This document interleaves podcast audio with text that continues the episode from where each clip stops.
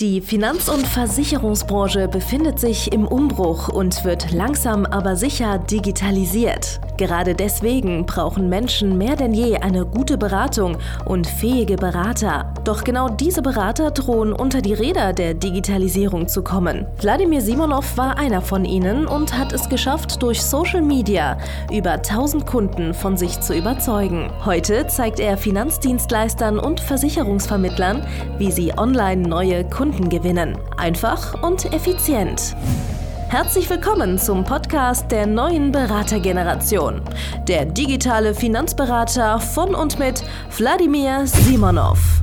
Hallo und herzlich willkommen zu einer neuen Folge von Der digitale Finanzberater, dem äh, besten Finanzpodcast für die Finanzbranche, seit es die Finanzbranche gibt, von und mit Wladimir Simonov. Und heute geht es um ein sehr beliebtes Thema, von äh, vielen Kollegen und zwar um die Rennliste. Ja, was ist überhaupt die Rennliste? Manche kennen unter den Namen Rangliste oder Erfolgstabelle oder whatever, äh, was, was dazu in jeweiligen Vertrieben oder Vertriebsorganisationen dazu gesagt wird.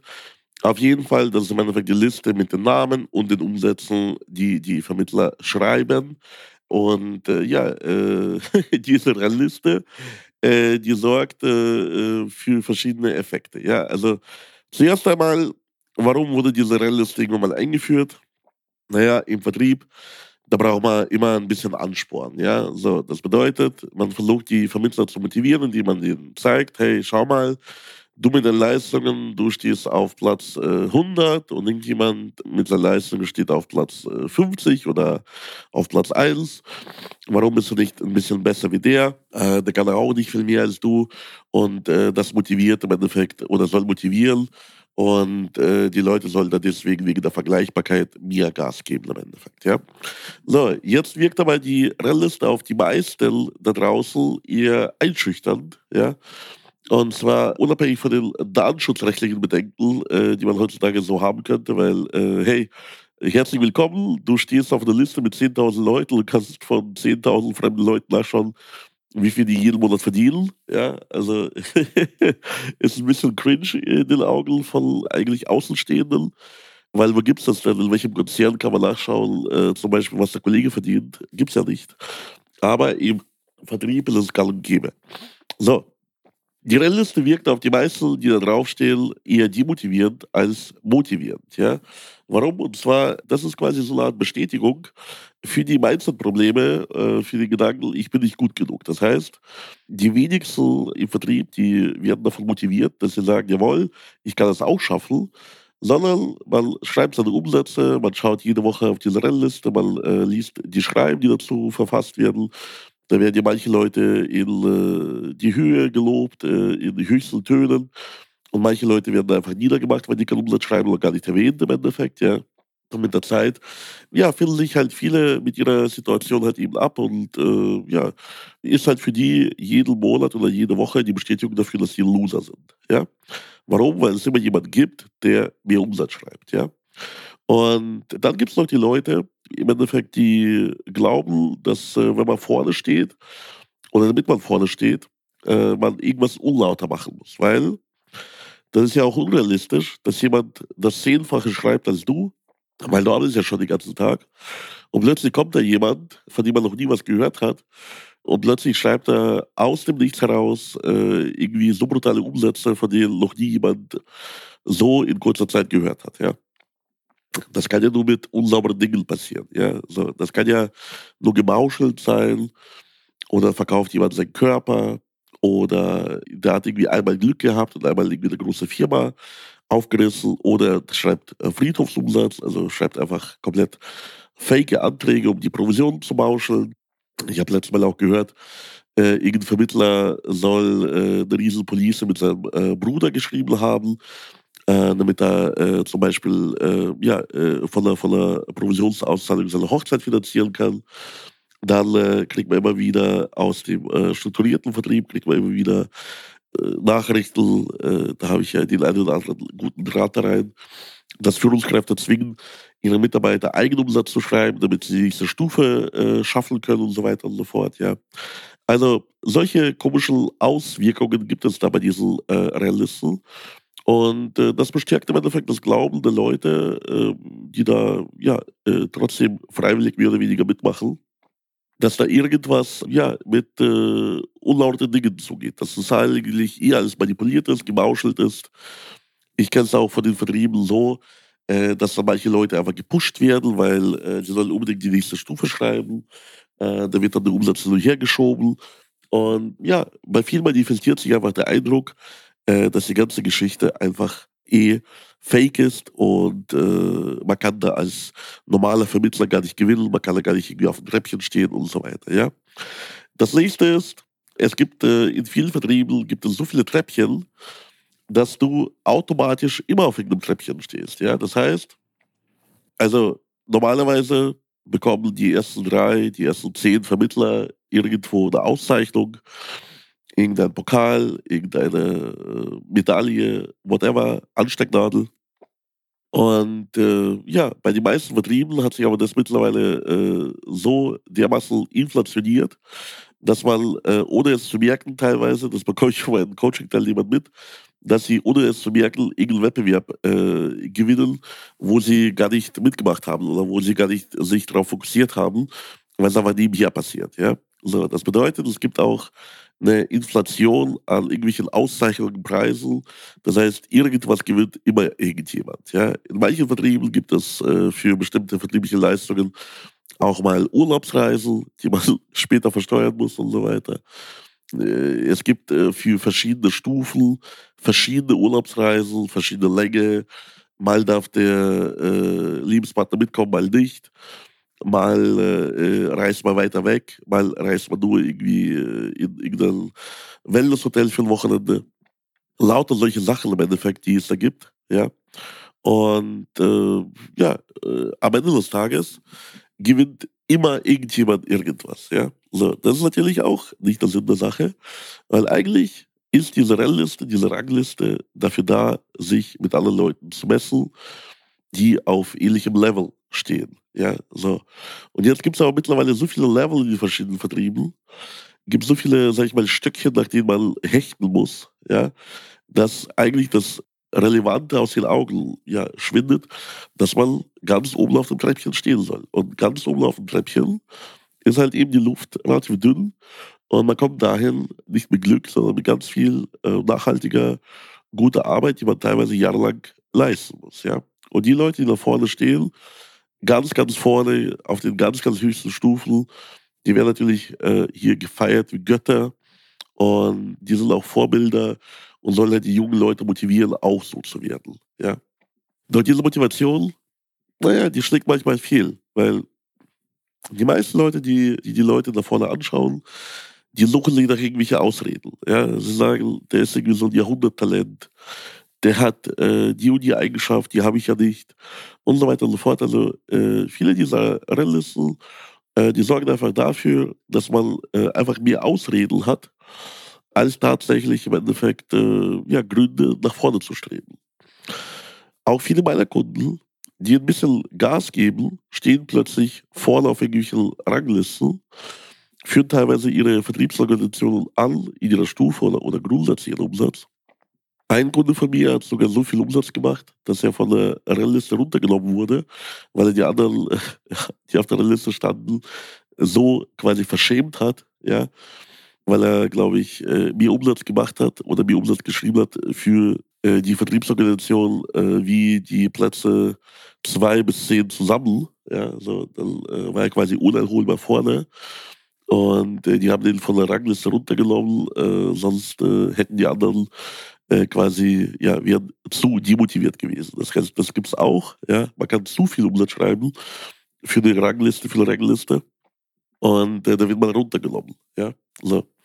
Und am Ende des Tages ist halt diese ganze Geschichte ein reines ja, Summensurium an Mindset-Problemen, wo sich einfach einige wenige vorne ja, damit profilieren.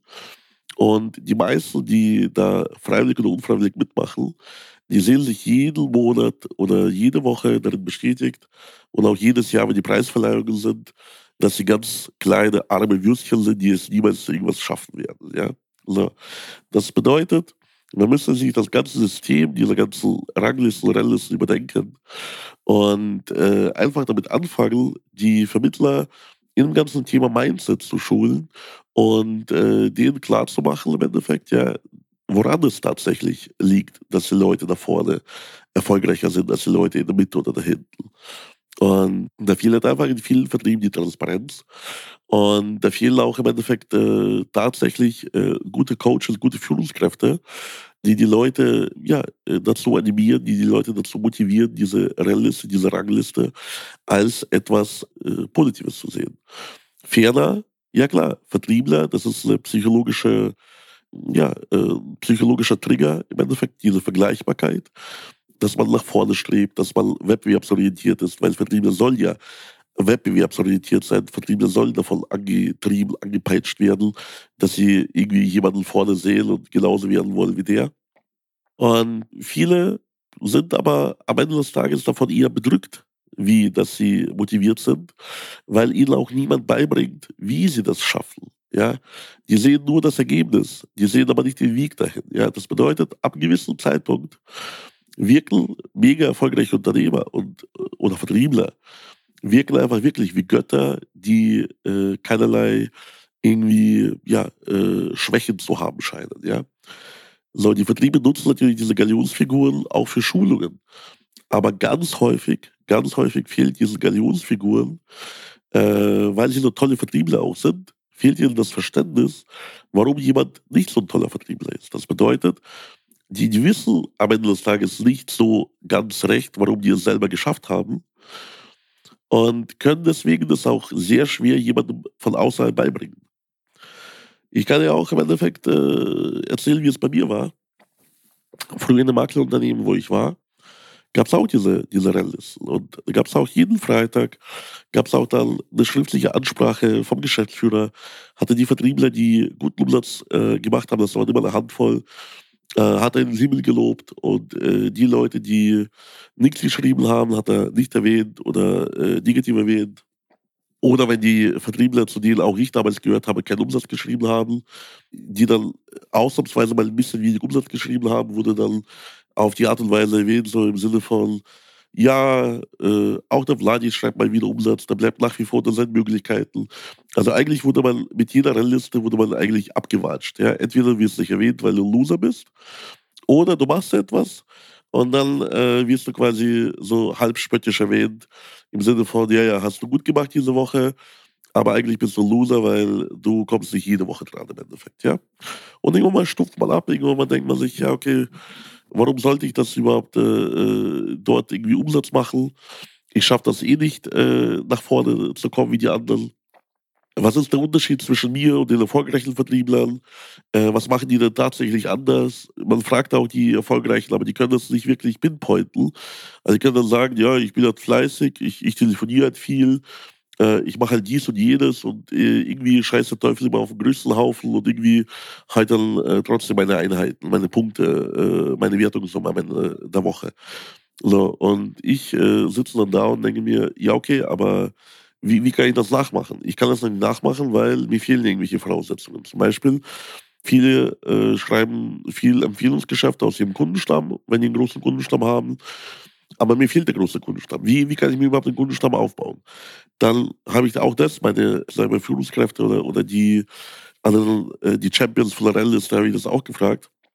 Haben die mir ganz wilde Geschichten erzählt, wie die früher irgendwie äh, das ganze Wochenende lang irgendwie Kaltakquise gemacht haben, bis die nächste, nächste, nächste Woche zehn Termine hatten, dass sie irgendwie bis um drei Uhr in der Früh irgendwelche Leute aus dem Telefonbuch raustelefoniert haben und so weiter und so fort, bis sie dann irgendwie ihre Termine zusammen hatten. Und ich fand das auch inspirierend. Ich dachte mir, hey, ich habe echt gar keinen Bock, äh, nachts um drei jemanden anzurufen, nur weil ich irgendwie einen Termin äh, haben wollen würde auf nächste Woche ich will das irgendwie anders machen. Ja, so ich äh, will da nicht so viele äh, Leute einfach kalt belästigen. Ja, so. Und ich habe irgendwann mal intensiv nach einer Alternative gesucht. Ich habe nach einer äh, Lösung gesucht, die es mir ermöglicht, auf meine Art und Weise einfach mehr Umsatz zu schreiben. Aber ich war einfach im Vertrieb nie genug. Ich war nie gut genug. Ja. Und das hat sich immer bei mir als Gedanke manifestiert, dass ich einfach kein guter Verkäufer bin Ich bin kein guter Vertriebler, ich bin ein guter Berater, ja. So, und dann habe ich mich auch dementsprechend auch so benommen. Ich habe dann Verkäufer äh, naserümpfend abgelehnt. Ich habe mir gedacht, ja, äh, die, die gut verkaufen, die können ja fachlich nichts. Das stimmt ja in vielen Fällen, aber nicht immer. Und habe mir immer Ausreden gesucht, wenn ich jemanden gesehen habe, der mehr Umsatz macht als ich, äh, warum ich moralisch dem überlegen will, warum ich dann am Ende, äh, ja, äh, äh, trotzdem äh, irgendwie besser bin als der, obwohl meine Zahlen äh, schlechter sind. Ja? So, das ist halt ein ganz gefährlicher, ja, ganz gefährliches Labyrinth, in das man gerät, ein ganz gefährlicher, ja, ganz gefährliche Abwärtsspirale. Weil wenn du immer wieder irgendwie komische Ausreden hast dafür, was andere können und was du nicht kannst und äh, dich immer noch äh, für, für geil hältst und äh, aber trotzdem halt richtig Gas gibst und äh, trotzdem irgendwie nicht wirklich erfolgreich bist, weil du nicht 100% davon überzeugt bist, was du auch tust. Ja? Das, das fand ich auch spannend. Ja? Im Vertrieb sind äh, häufig auch die vorne, die einfach äh, Ja und Amen zu allem sagen und die einfach ja, teilweise gewissenlos Sachen verkaufen die vorgesetzt werden, ohne die zu hinterfragen. Und ich war schon immer so, dass ich äh, immer versucht habe, irgendwo den Haken zu finden und immer gezweifelt habe und so weiter und so fort, ja. Und äh, ja, viele Leute, die, die, die, denen fehlen einfach Informationen, denen fehlen fachliche Informationen, denen fehlt die Überzeugung, dass das, was sie tun, auch gut ist, weil immer wieder kriegt man ja auch negatives Feedback aus dem äh, Bekanntenkreis, aus dem Umfeld, äh, aus, äh, keine Ahnung, irgendwelchen Flüchtlingsbekanntschaften, wenn man dann irgendwie sagt, man wäre Finanzvertriebler oder Finanzdienstleister, gehen die Leute mehrere Schritte zurück und sagen, ich brauche nichts. Ja, also diese soziale Ablehnung, die macht es einem sehr, sehr schwer, einfach äh, davon überzeugt zu sein, dass man ein geiler Typ ist und äh, etwas Gutes für die Leute macht. Ja. Und äh, das hinterfragt man halt immer mehr, immer mehr, immer mehr sieht äh, diesen Erfolg und diese Rallisten und diese Leute, die Geld verdienen, die teure Uhren tragen, die äh, schnelle Autos, teure Autos fahren, sieht man immer wieder negativ. Und dann irgendwann verbindet man den Erfolg mit per se irgendwelchen negativen Sachen, dass man sagt, ich bin aber nicht so. Ich bin äh, halt eben kein guter Verkäufer, weil ich äh, moralisch besser bin, weil ich ein Gewissen habe und so weiter und so fort. Das ist eine gefährliche Negativspirale, weil also ganz, ganz ehrlich, es hat miteinander nichts zu tun, ob du ein Gewissen hast und ob du erfolgreich bist. Weil man kann auch erfolgreich sein mit sauberem Gewissen. Man kann erfolgreich sein und den Leuten gute Produkte verkaufen. Man kann erfolgreich sein und im Endeffekt ethisch korrekt handeln. Aber dadurch, dass man im Vertrieb ganz viele Sachen vorbelegt bekommt, und irgendwann man sich immer wieder irgendwelche Ausreden sucht, weil man nicht genau weiß, wie die es geschafft haben oder was ist der Unterschied zwischen dir und mir. Und ich habe es wirklich ein Jahrzehnt versucht. Ich habe ein Jahrzehnt versucht zu ergründen. Ich habe zehn Jahre lang versucht zu ergründen, was ist genau das Problem, warum kriege ich das nicht gebacken, wie die anderen, äh, woran, woran, kann es liegen. Und äh, am Ende des Tages habe ich äh, quasi für mich beschlossen, ja, ich bin halt einfach äh, moralisch besser ich bin irgendwie fachlich schlauer. Ich äh, verkaufe halt nicht jeden Scheiß. Geld, Erfolg, was auch immer, ist für mich gar nicht so erstrebenswert, solange ich moralisch besser bin. Weil, wenn ich Geld verdienen würde, könnte ich ja nicht diese moralische Überlegenheit irgendwie zeigen. Es wäre sogar so, ich hätte dann das Gefühl, ich hätte mich für den Umsatz, für den schnöden Mammon verkauft. So, und dann irgendwann mal gerät auch das ganze Thema den Hintergrund, äh, den Kunden helfen zu wollen. Sondern man versucht sich irgendwie, ja, von Leuten zu differenzieren, die ganz oben auf, die Rennliste, äh, auf der Rennliste, auf der Rangliste stehen. Und versucht irgendwie ganz anders zu sein, das irgendwie ganz anders zu machen. Weil das, was die machen, das muss ja unethisch sein, weil die verdienen damit auch viel Geld ich bin ethisch in Ordnung, ich bin moralisch in Ordnung, ich habe ein Gewissen, ich verdiene nicht so viel Geld. Und dann irgendwann mal ist es logisch, dass Erfolg unethisch ist. Ja, Erfolg ist quasi dreckig und Misserfolg oder äh, moralisch, äh, die Moral, das Gewissen ist dann ethisch korrekt. Ja, aber natürlich geldlos, also ohne wirtschaftlichen Erfolg. Und das ist eine negative Spirale, weil die muss klar sein, das sind alles Dinge, die nichts miteinander zu tun haben. Natürlich kann vorne jemand auf der Liste stehen, der ganz viel Umsatz macht, der vielleicht eine geringe Steuerrate hat, der aber fachlich sehr schlecht ist, der zum Beispiel in der Beratungsqualität nicht so gut ist wie du. Aber dann macht es doch besser. Also irgendwas hat der Typ ja doch trotzdem richtig gemacht, dass er mehr Leuten hilft. Und das muss ja auch klar sein. Der Typ, der fachlich schlecht die Leute berät und hohe Umsätze fährt, der trotzdem am Ende des Tages, auch wenn er das nicht zu 100% so geil gemacht hat, wie du es könntest, hat er mehr Menschen geholfen, als du, der die ganze Zeit zögert, zaudert und Ausreden sucht, warum es für ihn nicht klappt. Ja. Und irgendwann mal, auch im Laufe von unserem Coaching, habe ich ihm gemerkt, äh, ja, welche Glaubenssätze da tief in mir stecken und welche Glaubenssätze ich bei meinen äh, ja, äh, Kunden, bei meinen Coaching-Teilnehmern lösen muss, die jahrelang, teilweise jahrzehntelang als Vermittler in diesem äh, Thema drin sind. Und äh, ja, irgendwann mal sich äh, ja, diese ganzen Glaubenssätze ganz tief implementiert haben, dass die Leute, die oben auf der Reliste stehen, irgendwie ethisch unsauber sind, dass der Erfolg irgendwie mit niederen Mitteln erkauft wurde, mit äh, unlauteren Mitteln erkauft wurde, dass sie irgendwie vielleicht Glück gehabt haben, dass sie irgendwas Kriminelles gemacht haben und so weiter und so fort. Und dass die einfach plötzlich den Erfolg als abstoßend empfinden, weil er ja nicht sauber sein kann. Ja? Und äh, da, dem widmen wir uns im Coaching sehr, sehr intensiv. Und äh, die Leute erkennen dann plötzlich, ja, es gibt auch Gegenbeispiele. Ich kann das Gegenbeispiel sein. Ich kann derjenige sein, der die Kunden ethisch, moralisch sauber berät, fachlich top berät und trotzdem sehr, sehr viel Geld verdienen, indem er sehr, sehr vielen Menschen hilft, indem er in die Sichtbarkeit geht, indem er ganz viel Eigenmarketing betreibt. Ja? Und äh, dafür sorgt, dass äh, ja, unsere Branche und sein eigener Ruf äh, immer besser werden, dass die Produkte besser werden, weil die Produkte, die verkauft werden, die werden auch im Endeffekt nach vorne gepusht. Und äh, wenn du bessere Produkte den Kunden anbietest und äh, die Absätze von diesen äh, Produkten steigen, werden die Produkte auch, äh, kannst du den Markt prägen und diese Produkte immer weiter optimieren und eigene Produkte entwickeln oder entwickeln lassen äh, oder bei der Entwicklung mitreden und so weiter und so fort und damit halt auch die Dienstleistung für deine Kunden steigern und äh, ja, unsere ganze Branche, unseren ganzen Berufsstand besser machen das, was früher war. Die Exzesse der 70er, 80er, 90er Jahre. Die Party-Porno-Exzesse von verschiedenen Vertrieben und Vertriebsorganisationen. Die ganzen äh, Geldexzesse, äh, Betrug, whatever im Endeffekt. Ja, das mag es heute auch noch vereinzelt geben.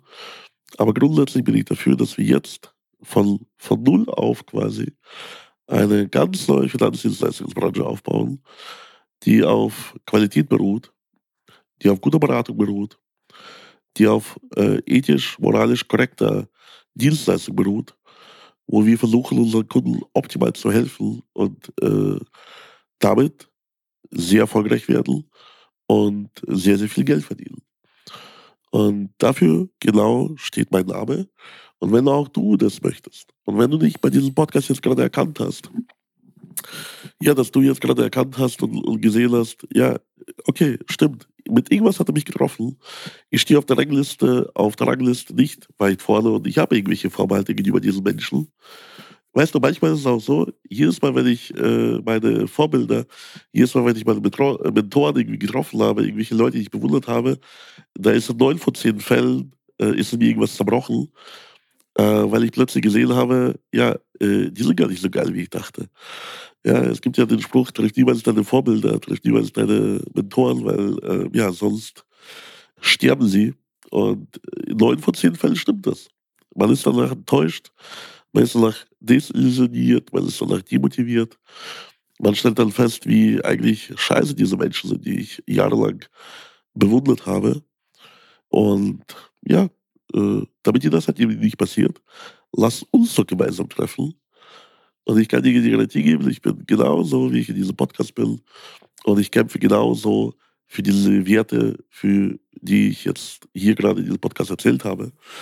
Geh auf meine Webseite auf www.vladimirsimonov.de-termin und registriere dich für einen kostenlosen Beratungstermin, wo wir genau darüber sprechen, wo wir genau darüber sprechen, ja, wie es dir besser geht, äh, wie wir einen Weg finden, wie du äh, mehr Kunden gewinnst, mehr Menschen helfen kannst, damit mehr Erfolg hast, ethisch, moralisch sauber, wie du auf irgendwelchen Rennlisten, Ranglisten nach vorne kommst und allen Leuten zeigst, wie man mit sauberer, geiler, guter Beratung, moderner Beratung, ohne Leute über Tisch zu ziehen, wie man die Nummer eins wird in dem jeweiligen Vertrieb oder auf der Rennliste, Rangliste. Und äh, beweis auch dir selbst, beweis auch deinem Umfeld, du bist gut genug, du bist der Geilste überhaupt. Aber es geht halt nur, wenn du deine, ja, dein Mindset, dich selber überwindest. Und genau dafür brauchst du Unterstützung. Am besten von einem Experten, der selber all diese geistigen Abfucks hatte und der dir ganz genau sagen kann, wie man damit umgeht. Ich freue mich schon auf unsere äh, Beratung, auf unseren kostenfreien Ersttermin. Wie gesagt, du kannst mir auch gerne jederzeit auf den sozialen Medien schreiben, auf Instagram, auf Facebook, auf LinkedIn, sogar auf Xing, wenn du möchtest. Und äh, ja, dann checken wir deine Situation ab und helfen dir. Das verspreche ich dir. Bis zum nächsten Mal, dein Vladimir Simonov. Danke fürs Zuhören. Wenn dir schon diese eine Podcast-Folge die Augen geöffnet und einen Mehrwert gebracht hat, dann stell dir nur mal vor, wie dein Geschäft und du durch eine intensive Zusammenarbeit mit Wladimir Simonov und seinem Team erst profitieren werden. Es gibt keinen Leistungssportler ohne Trainer und auch du solltest dir deshalb auf jeden Fall Unterstützung von jemandem holen, der deine Situation gut kennt und genau weiß, wie deine Beratung noch besser und noch effektiver wird, um noch mehr Kunden zu helfen, ihre Versicherungen und Finanzen optimal in den Griff zu bekommen. Gehe also jetzt auf www.vladimirsimonov.de/termin und vereinbare deinen kostenlosen Beratungstermin. In diesem circa einstündigen persönlichen Gespräch entwickeln wir gemeinsam mit dir eine individuelle Strategie, mit der du sofort mehr Kunden gewinnen, deine Prozesse digitalisieren und deinen Bestand, Umsatz sowie Gewinn steigern wirst. Es ist egal, ob du ein gebundener Versicherungsvertreter, Versicherungsmakler, Vermögensberater, Honorarberater oder ein Berater im Finanzvertrieb bist. Ob du ein Einzelkämpfer oder ein Unternehmer mit etlichen Mitarbeitern im Innen- und Außendienst bist. Wladimir Simonov ist der richtige Experte für deine Herausforderungen und kennt die für dich optimale Lösung. Buche also jetzt deinen kostenlosen Beratungstermin unter www www.www.vladimirsimonov.de/termin.